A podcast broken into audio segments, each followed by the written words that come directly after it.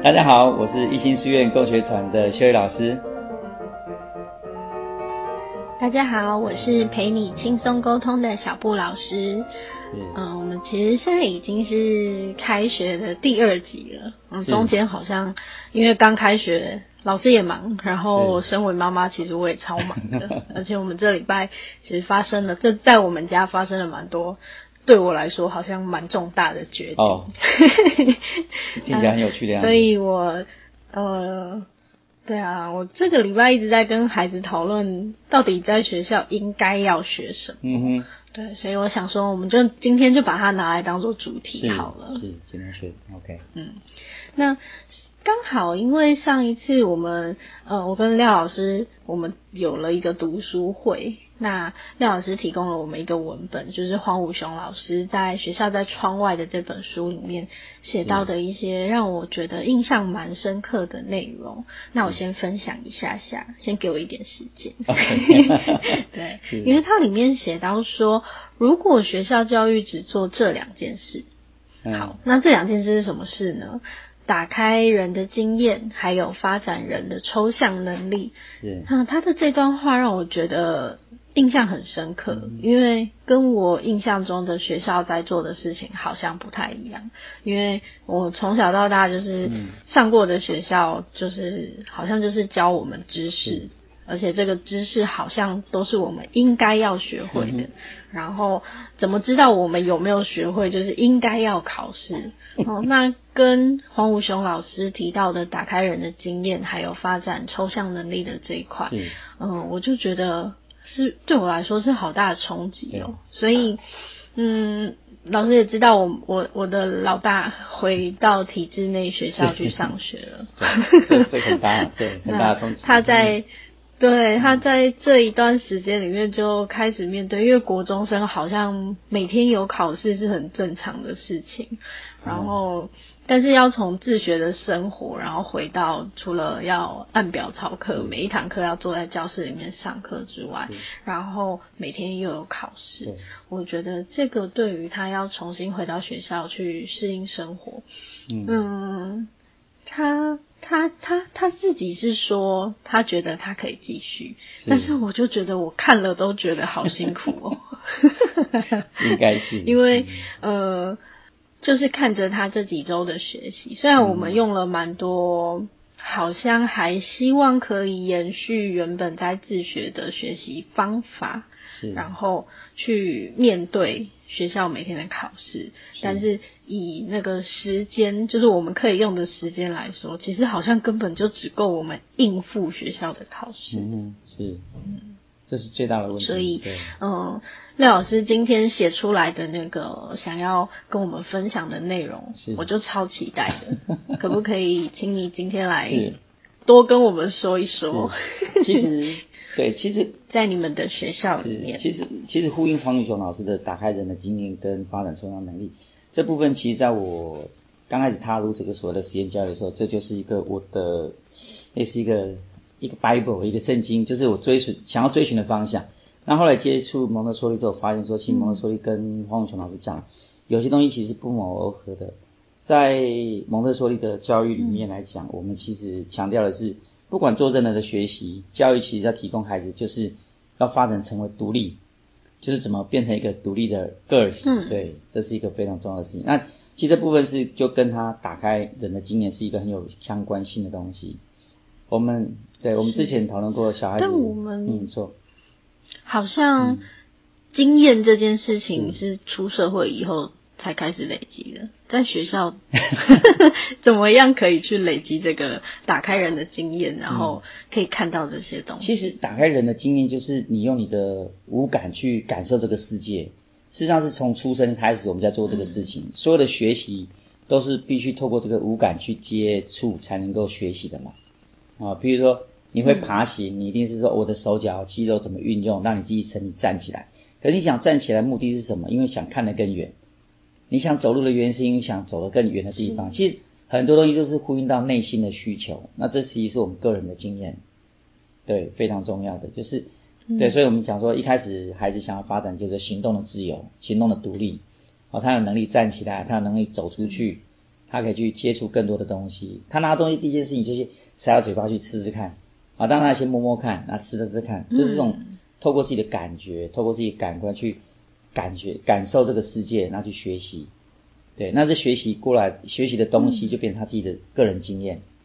听起来这就是自学呢，就是自自动跟自主的，因为自己想要的这个需求而开始去学习。没错，所以其实你可以看看，就是人从小就会自动学习，就是就会自学，这些事情是很有趣的。是人其实本来就是自学的，但是我们现在的教育把人教到不会自学，把人教到就是甚至看到学习就讨厌。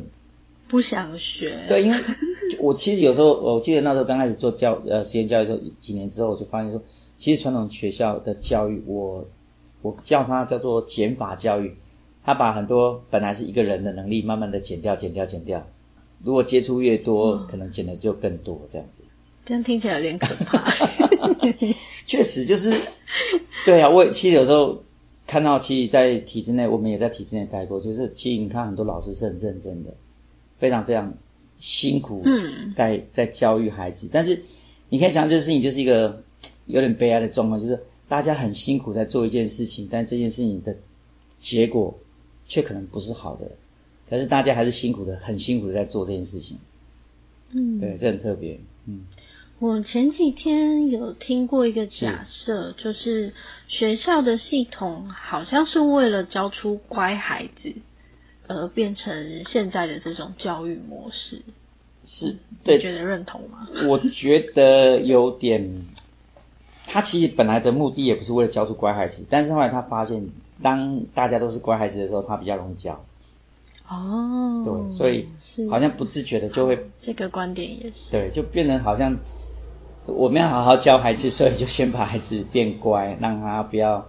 太多的意见，不要太多的想法，这样我们就可以好好的灌输他一些正确的知识，就能教我想教的。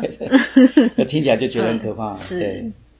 这听起来就没有思考的独立，对不对？对啊，他们不希望孩子太多想法，因为太多想法有时候会很辛苦。就像洪勇写那本，呃，孩子他不是有个孩子，他就是后来有很多想法嘛，然后。他就带着一些类似像学运的概念，然后后来就很多的纷争。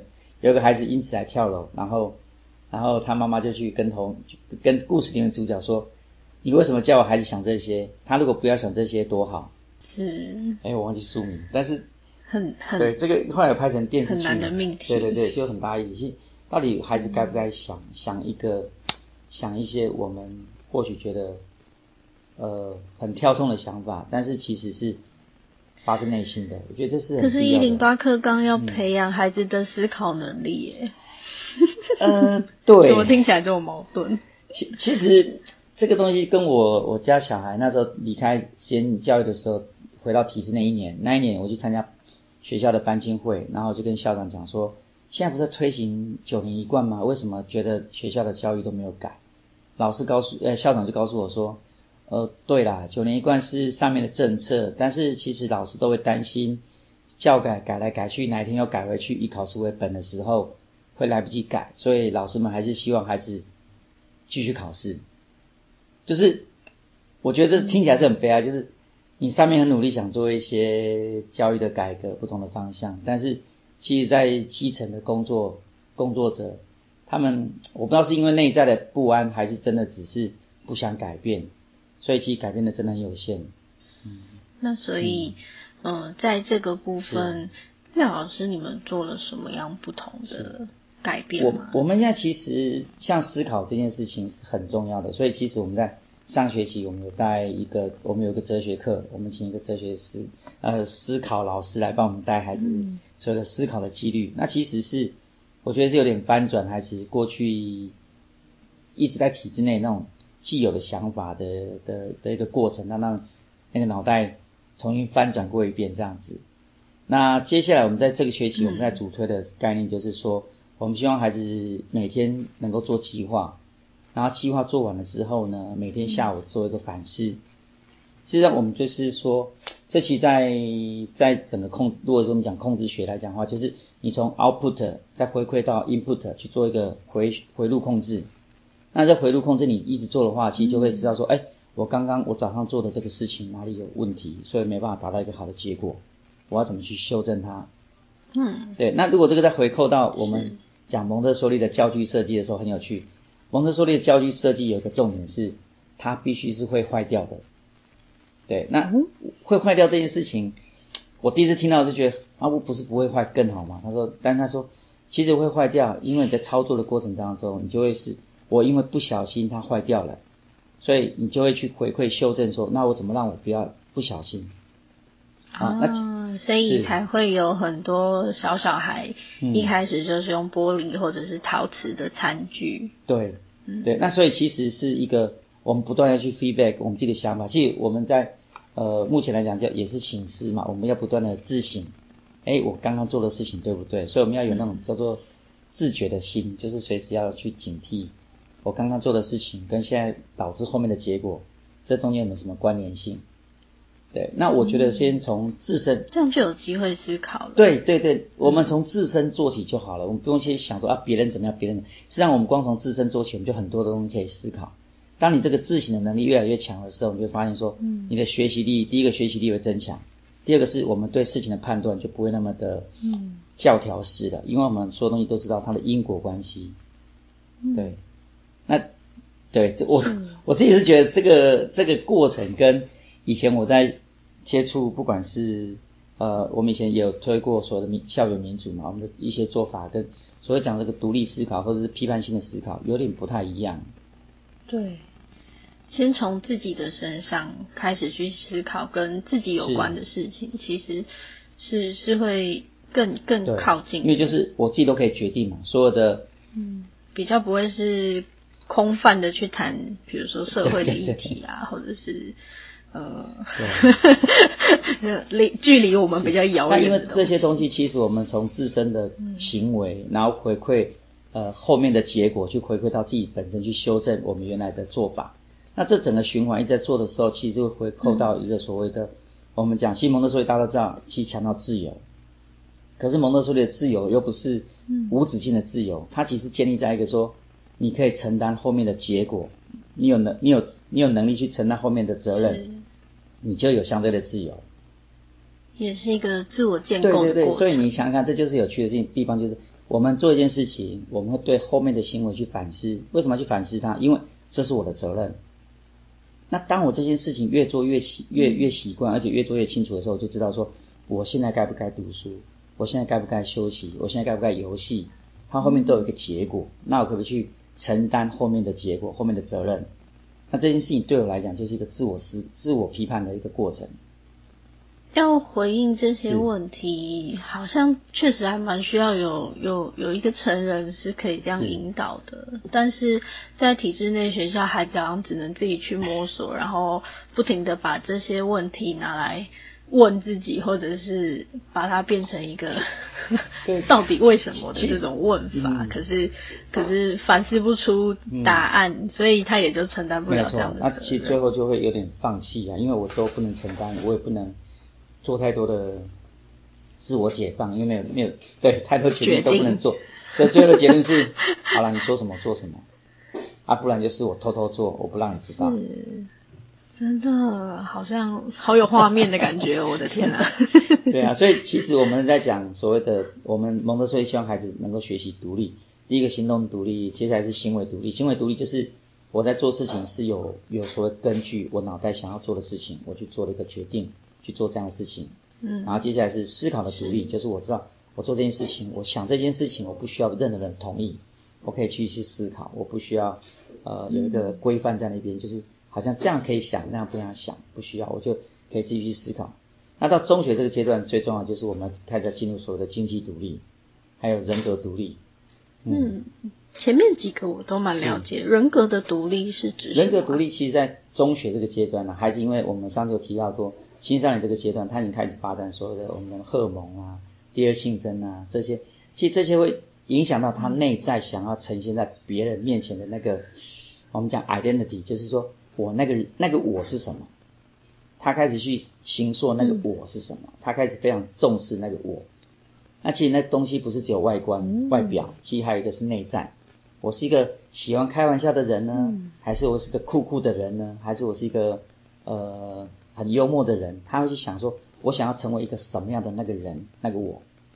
那这就是他自己的人格在形塑。嗯，比较像我们身心灵界的用语叫找自己，是不是？啊，对对对，没有错，没有错，就是他要找到他自己啊在在这个阶段，他应该想要把自己定位成什么样的角色，定位成什么样的一个个体。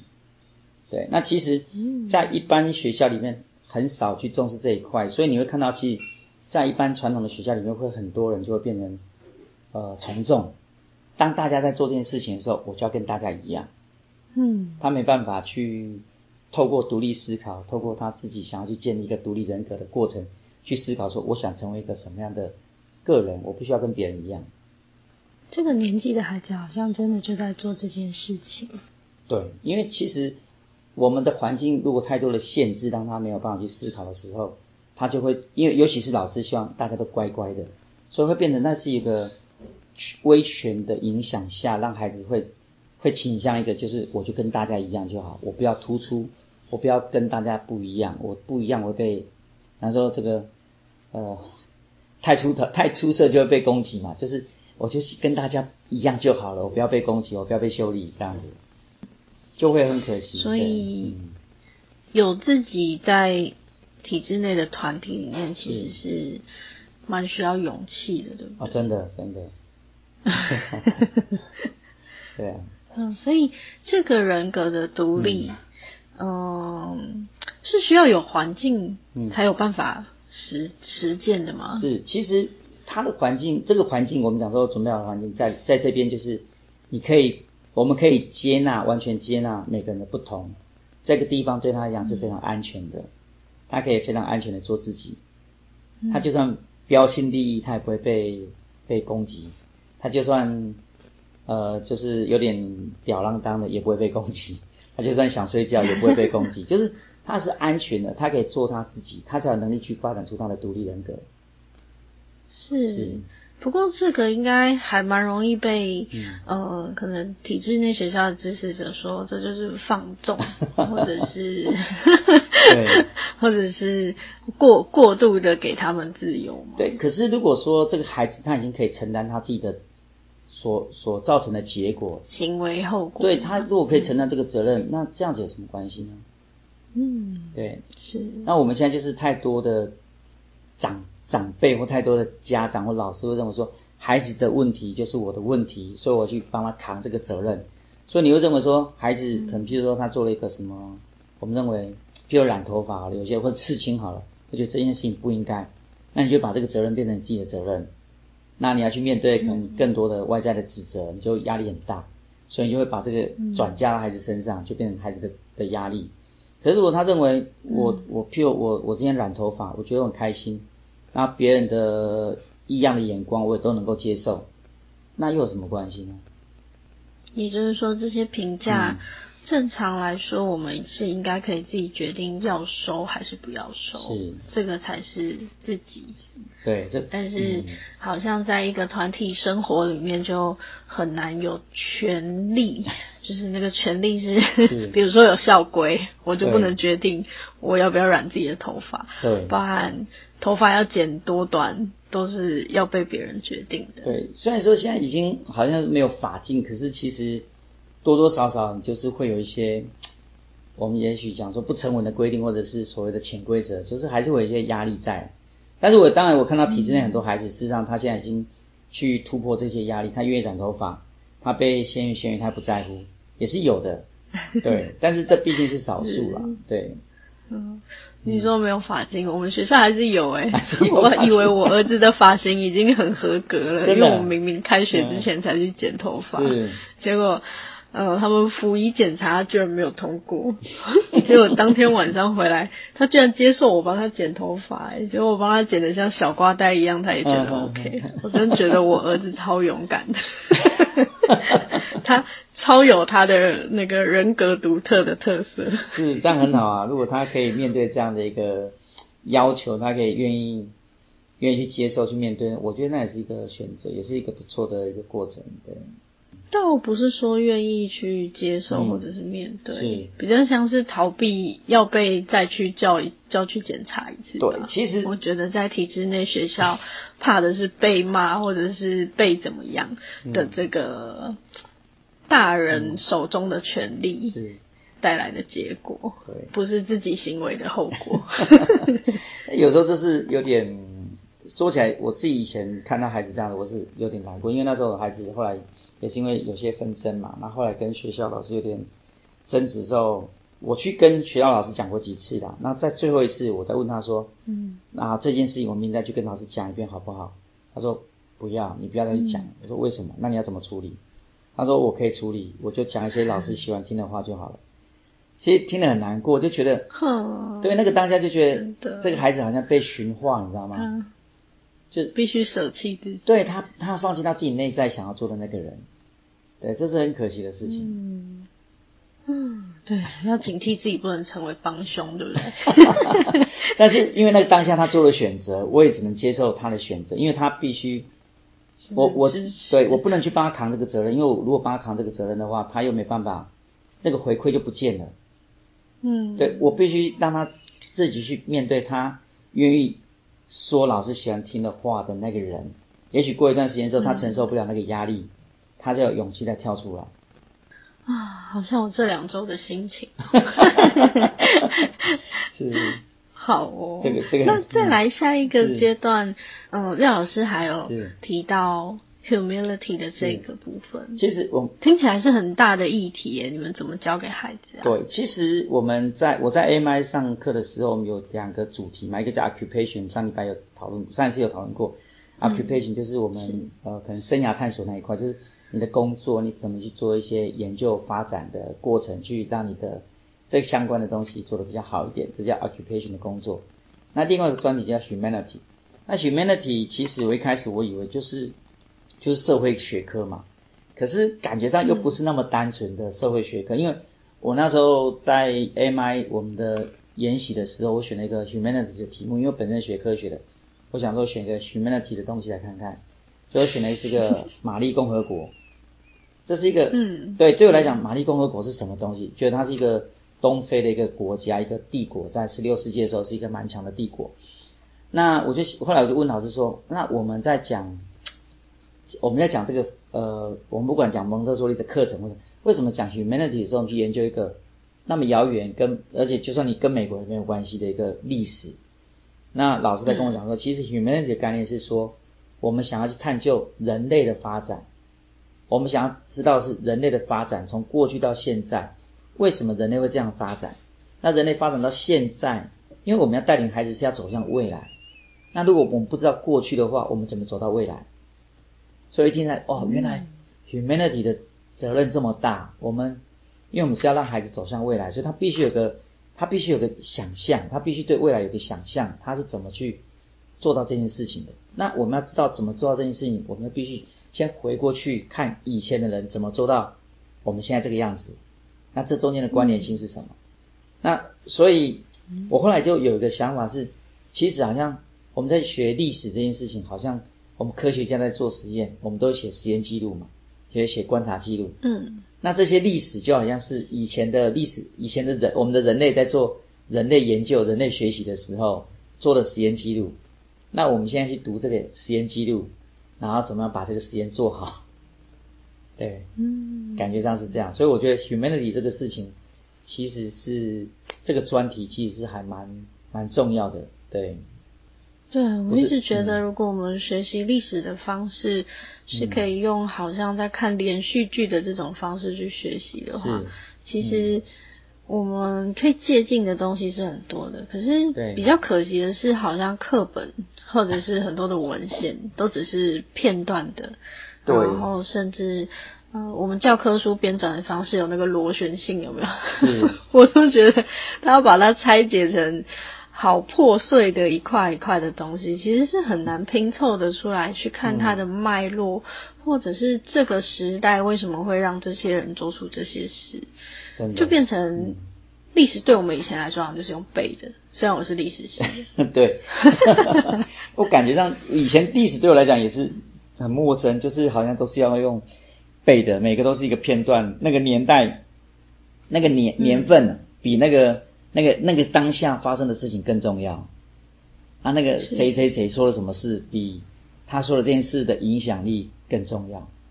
就是对，好像偏了。那其实你知道我们在学玛丽共和国的时候，老师会带说，哎，你在那个时候为什么我们在讲世界贸易？因为那个时候玛丽共和国是世界贸易中心啊，为什么是世界贸易中心？我们就开始讨论。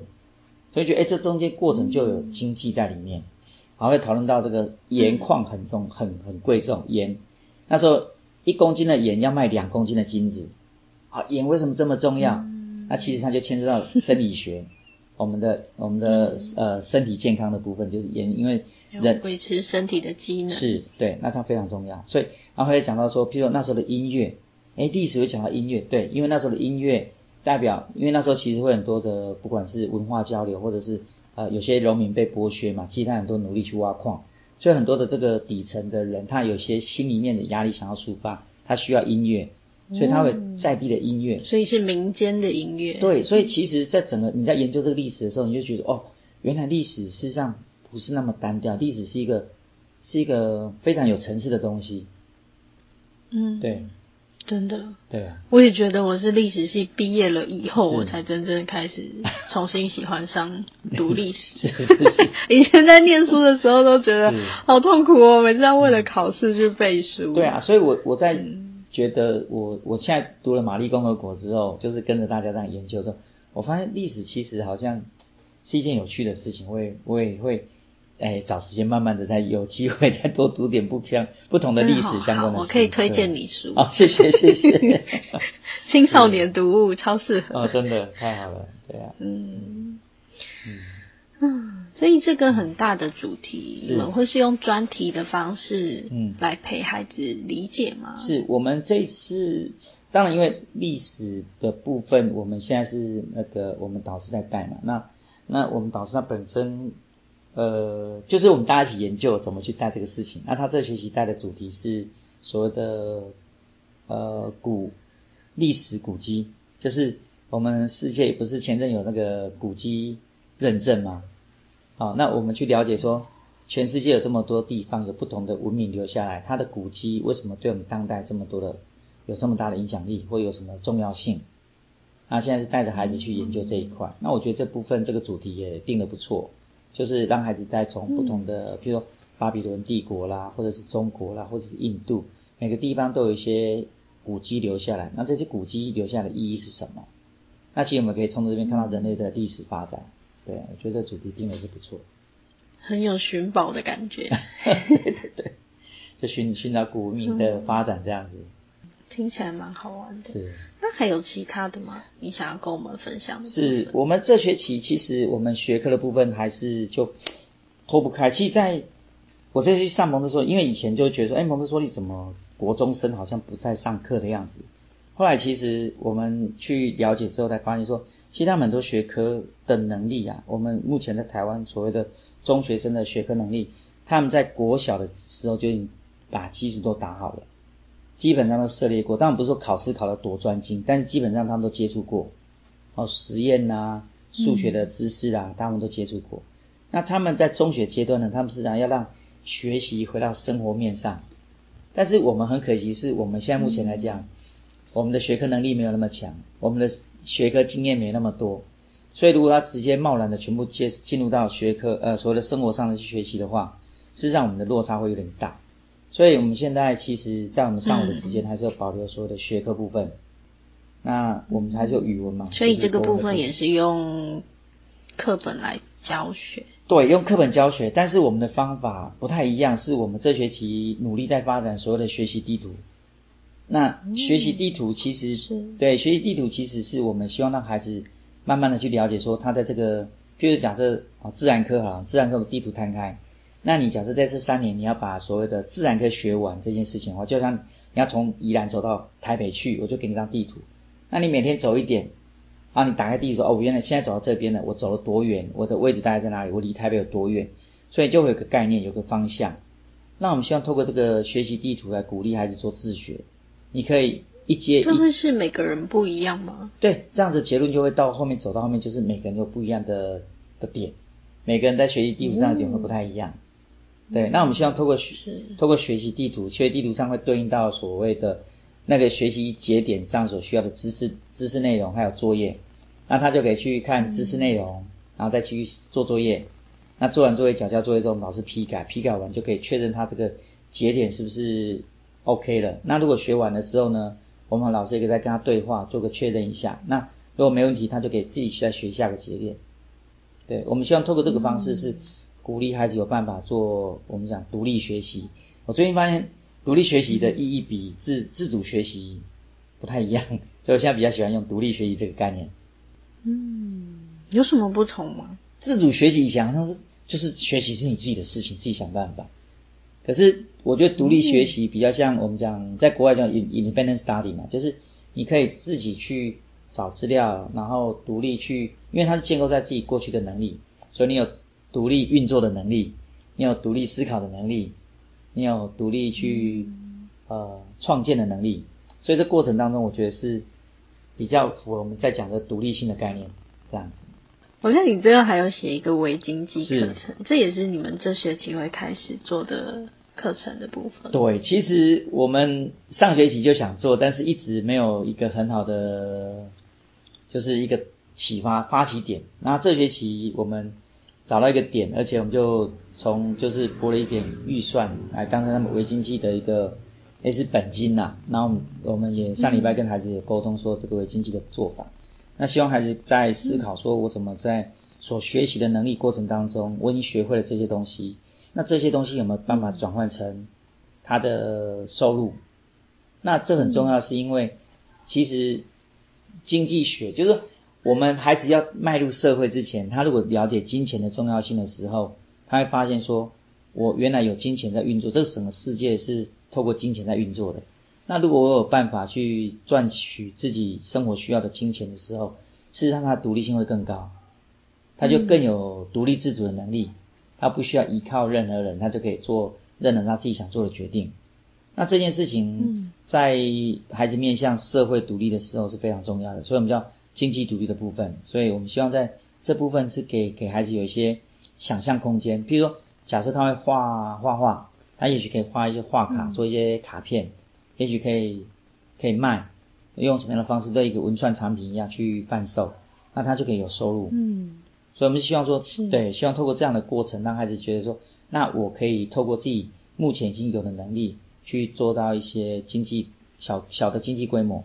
那慢慢的，我在透过这些东西，我知道说，那我应该更精进，我更精进我的这些技术或者是知识的部分，让我自己更有能力，可以赚更多钱。那这就变成一个，嗯，呃，交互作用，就变成一个正向循环，会让它更好，这样子。因为有过这样的经验，嗯，他也比较能够有累积的自信，就是诶，我确定我可以养活我自己。对对对，对啊，这种概念是。对啊，我觉得这是好像很重要，因为其实很多人在社会上，其实我们上学期有读有流浪课程，也是有点这个感觉，就希望让孩子知道说，其实这个社会你要活下来这件事情并不是那么难。那你当你有这个信心的时候，事实上你可以做更多的挑战。真的，这个经验很珍贵。是。然后学校也是一个这样安全的环境，可以让我们是嗯。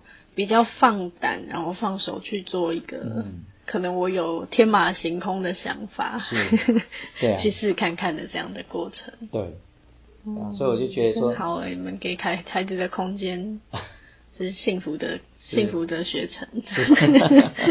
对啊，希望是我我觉得是，如果这样子发展下来，确实孩子是有机会可以，就是慢慢的达到这种我们讲，希望他是一个人格独立、经济独立的一个个体，他可以。准备好自己去迈向这个社会，这样子。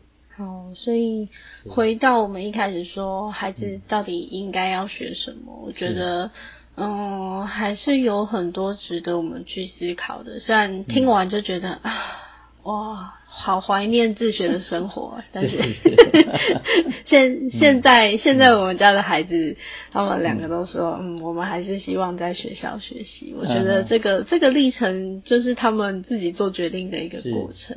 虽然妈妈听起来觉得啊，这样的学习好像跟我们想要的不太一样，可是，嗯、在这个过程里面，我觉得也是很不同的经验。就是是我我猜他们是。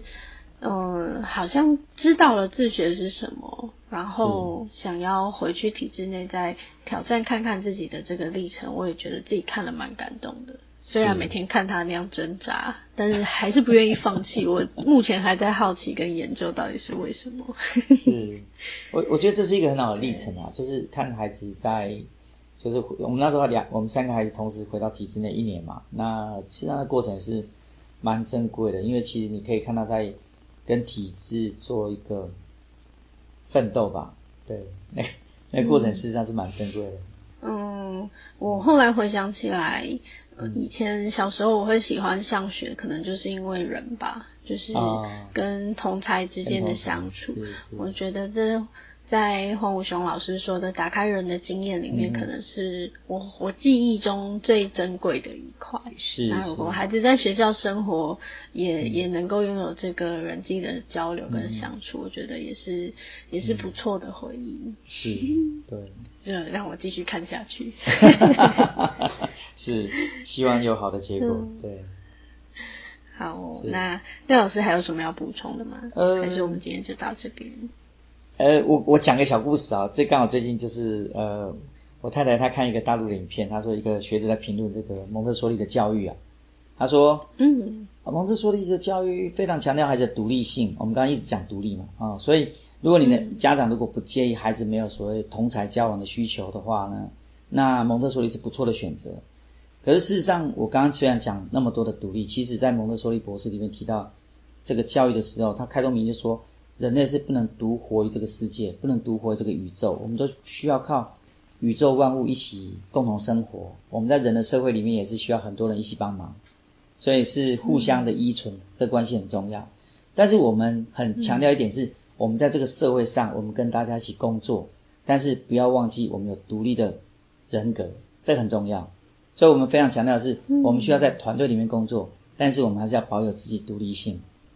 对，我觉得这是是蛮重要的概念。就你回到你刚刚讲人的经验这这一块，就是我们不是只有强调一个人的生活，我们强调是一个人在这团队里面，他还是一个人。是是听起来是我们虽然是一个团体，但是我们每个人可以有自己不同的能力，对对对跟每个人自己的独特性。是所以也许我们可以各司其职，但是我们还是可以一起合作。没错这样的意思。是是是，没错。听起来其实就很像我们在社会里面工作一样的概念。是其实，嗯、各行各业都是一个各司其职的表现。可是嗯，在学校好像就要大家都一样，所以我也一直觉得，对于这样子的 说培训过程嘛，觉得很存疑。是所以也是很多的孩子在念书到最后会不太清楚自己到底要的是什么，或者是嗯我可以做些什么。是我觉得这确实是蛮值得我们再继续思考跟讨论。是到底体制内的学习为孩子带来的东西是什么？是然后，呃，如果有不同的学习模式，嗯可能孩子成长的过程又会是长什么样子？是的，嗯，嗯，谢谢廖老师谢谢今天跟我们分享了这么多。是没有了，是谢谢谢谢大家的聆听，对，嗯，那是。很期待下一次，好。我们说要来谈谈孩子学习的样貌。是。那就期待我们下一次的主题是，谢谢廖老师，谢谢小布老师，谢谢大家。谢谢大家。